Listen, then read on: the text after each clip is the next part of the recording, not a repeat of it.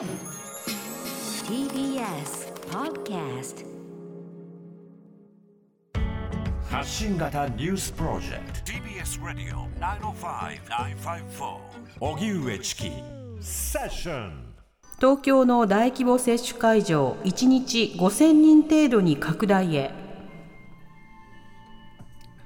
今日国会では衆議院予算委員会で新型コロナウイルス対策などに関する集中審議が行われています。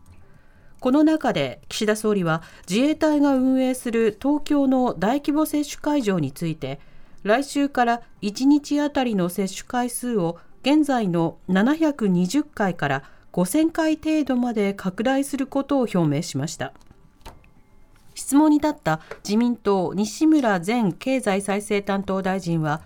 1日100万回打つという政府の強い姿勢を示していただきたいと訴えましたがこれに対し岸田総理はさらなるペースアップに取り組むと述べるにとどまりました。また立憲民主党の長妻昭議員が緊急事態宣言の発出をめぐりなぜ検討すらしないのかと総理を正しましたが今後の事態の推移を見極めながら考えていかないといけない。今の時点では検討していないとして改めて緊急事態宣言には慎重な考えを示しました。和歌山県まん延防止措置を要請。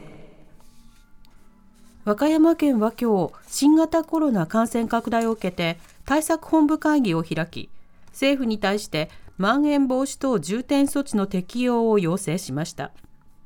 政府は明日にも専門家による基本的対処方針分科会に諮った上で正式決定する見通しです。まん延防止措置の対象は35都道府県に拡大。和歌山県への適用は初めてです。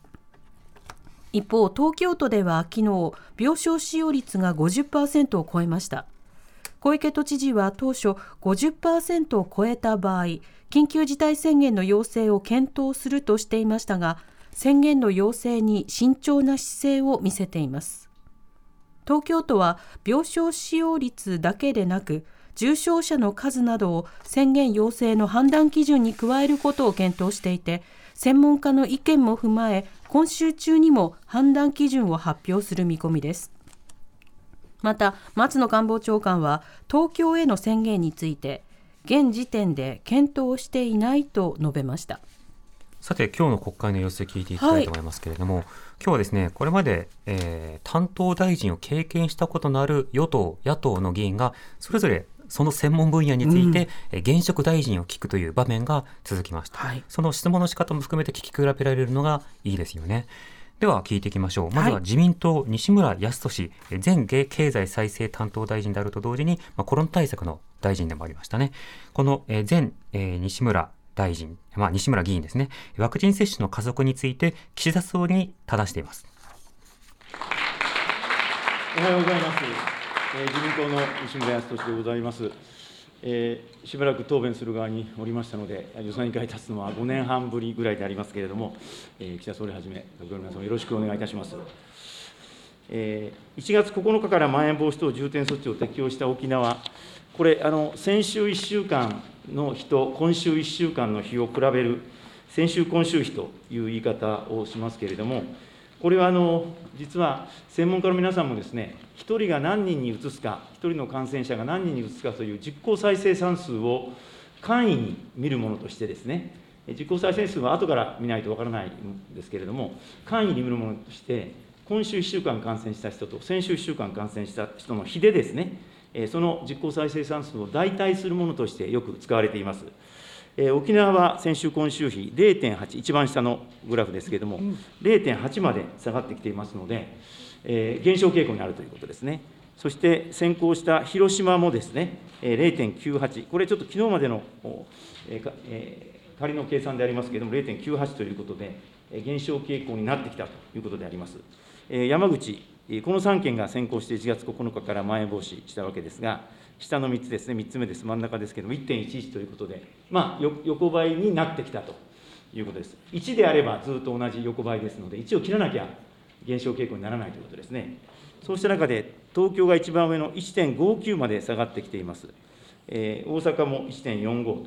ピークは10でしたから、先週から今週に比べて10倍増えてた、それがまあ1.5倍、1.4倍ぐらいになってきているということでありますので、まあ、それでも増加しているわけですね。増加が鈍化しているということでありますので、これを1以下にしなきゃいけないわけですけれども、えーまあ、まん延防止等重点措置の効果も一定程度は、えーあったものというふうに思いますが、う今週、うあるいは来週あたりにピークを迎えるのではないかという声もありますけれども、まあ、このあたりのお東京の感染状況をどう見ておられるのか、えー山際大臣に認識をお伺いしたいと思います。国務大臣、山際大志郎君。あの政府が答弁しなくてはいけないことをあらかた答弁していただいたような感じなんですが、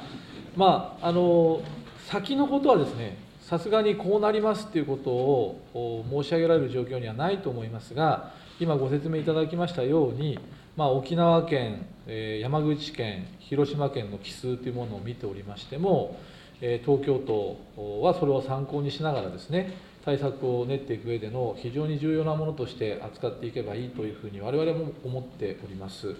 西村康稔君。やはりワクチンの3回目の接種、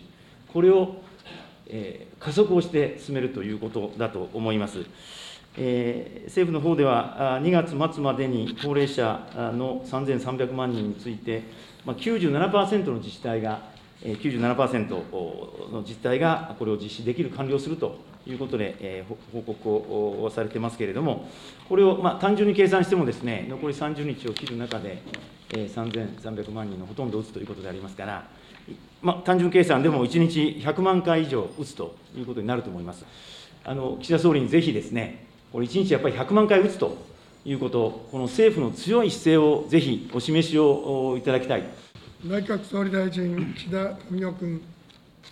国としてもそういった取り組みを後押しするために、あの自衛隊のこの大規模接種会場における接種の推進、あるいは交互接種の安全性、えーあるいは有効性に関する広報など、えーしっかり取り組んでいきたいと思います。えー希望する方々に一日も早く接種していただけるよう、私自身、先頭に立って、えーこの接種への取り組み、進めていきたいと考えております。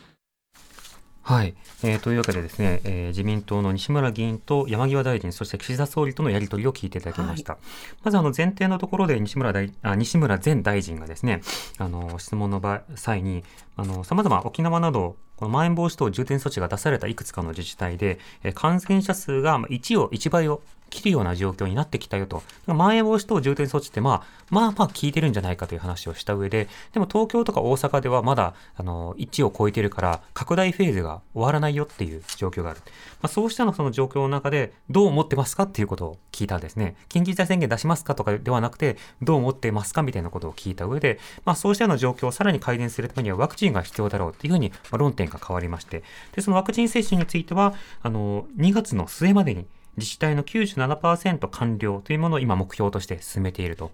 ただこれあの実行していくためには、1日100万回ペースで進めていかなくてはいけないんですが、目下、えっと、2、30万、40万というような、そうしたような数字で動いているところを、まあ、加速してくださいというようなことを述べた上で、それに対して岸田総理が、まあ、先頭に立って加速をさせますというような話が返されたわけですね。この先頭になって対応しますというような、まあ、そうしたやり取りは別の論点でも出てきます。今度は立憲民主党、長妻昭議員、PCR 検査の体制拡充について質問しています。後藤厚生労働大臣と岸田総理とのやり取りです。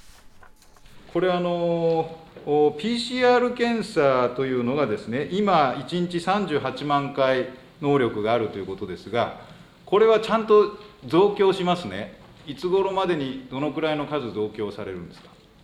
厚生労働大臣、後藤茂之君。えー PCR 検査についても、おできる限りのもちろん増強をということでございますが、あ PCR については、キットのような、どのくらい増強するんですか？えーですから、そこは、えー、と今あ、定かに、えー目標というのはございません。で、はいでえー検査能力ということもあるのでえーなかなか簡単には増えません。じゃあこれ総理ですね。長島、じゃあ長妻昭君。PCR 検査1日能力が38万回で、今、あの大臣がおっしゃったように、ないんですよ、目標、どのくらい増強するかっていうのが。で、これ、目標ぜひですね、総理からトップダウンでやらないとだめです、これ、はっきり言えば、本当にそうですから。いろんなメーカーからですね、いろんな素晴らしい商品出てます、日本製もありますから。それともう一つ、キットの話ですが、これも総理が1月25日のこの委員会で、キットについて増産指示は先週出したと記憶しているとおっしゃって、えーこれが1月14日に要請が出てるんですが、この総理が指示を出したんですか、総理も加わって指示出したということでよろしいんですか？えーとですね、えっと、指示ということで申し上げるならば、まあ、厚生労働省において1月14日に増税増産を要請し、そして1月18日に私から改めて、まあ、指示をし、えーそして増産の要請を行ったということであります。長妻昭君。これ、あまりにも遅くないですかね、もう1月にどんどんどんどん燃え盛っているときに、これ、検査キットをで、メーカーの方もですね、えーもっと早く、えーうちも含めて各メーカーに増産の依頼が来てればと、おもっと早く政府から情報をいただければ、もっと早く対応できたと、幾度におっしゃってるんですよ、メーカーの方も。もう遅すぎませんか。去年のやっぱりあの黄金の3か月の時に、ちゃんとやっぱりやっとかないとおいけないんじゃないのかと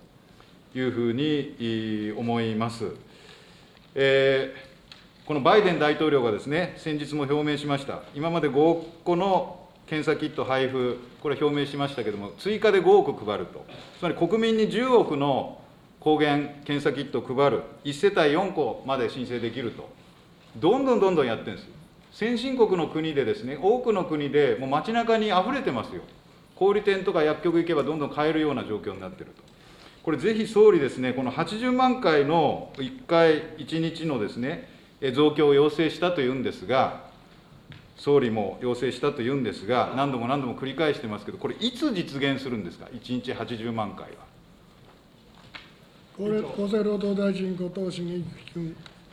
あの検査キットの使い方等については、あ各国において、えーコロナ対策のありようはあそれぞれ違うというふうに思いますけれども、80万について、えーキットについては、えーえーきっぱり、えー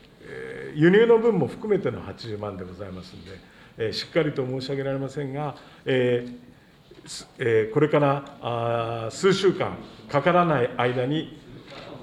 えー、と今現在、実を言うと70万ぐらい、えー生産力が足元上がっておりますが、80万がどのぐらいでできるかということについては、今、断言はあここは国会の場でもございますので、えー控えさせていただきますけれども、今、あ直近の昨日の調べで、えー70万、うんえーキットお増強をおするところまでえー到達はいたしております。長妻昭君。これもあの私も役所に話聞きますと、70万についても増強する計画ができたとまあいうことらしいんでですね、これちょっと総理ですね、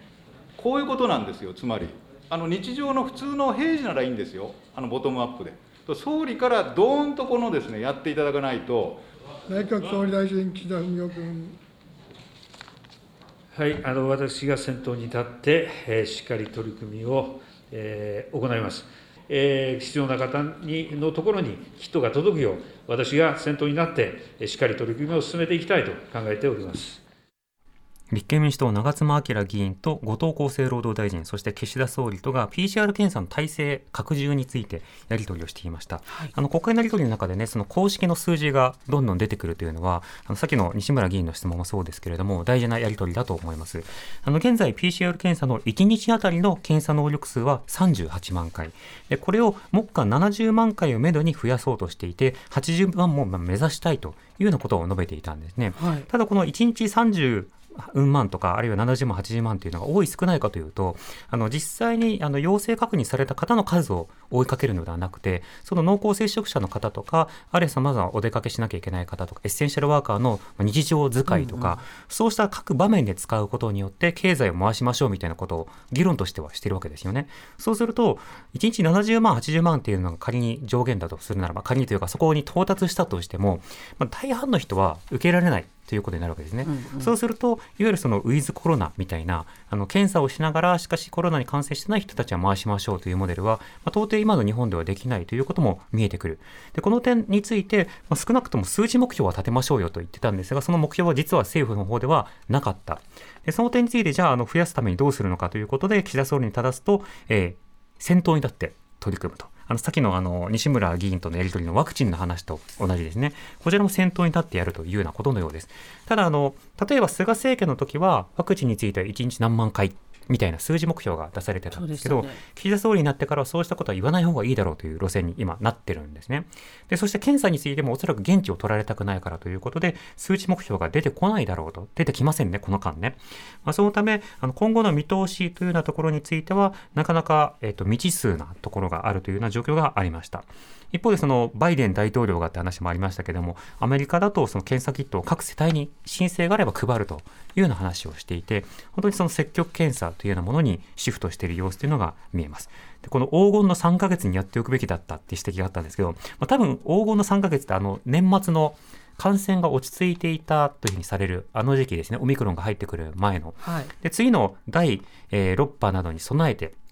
準備しますよ、準備しますよというふうに言っていた、その時に、じゃあ準備するのであれば、医療体制の話もさることながら、こうした様々なリソースを増やしておくと、拡充しておくと、そうしたことができなかったのかというのも、そうしたような指摘になるわけですね。まあ、なので、一般の高齢者の方は2月末までに、そしてその他の方々は3月以降に接種、ワクチンが開始するということになりますけど、それと同時に、えー、今ね、ワクチンの、ワクチンじゃないとコロナの検査キット、薬局から本当にない、ね、手に入らない。都内ではそんな状況ですね、うん、なかなかないんですけど、マスク以上の状況ですよね、あの以前以前のね、はい。だそれを短期間でどういうふうに解消していくのかということが、まあ、今月問われてくるテーマなだと思います。TBS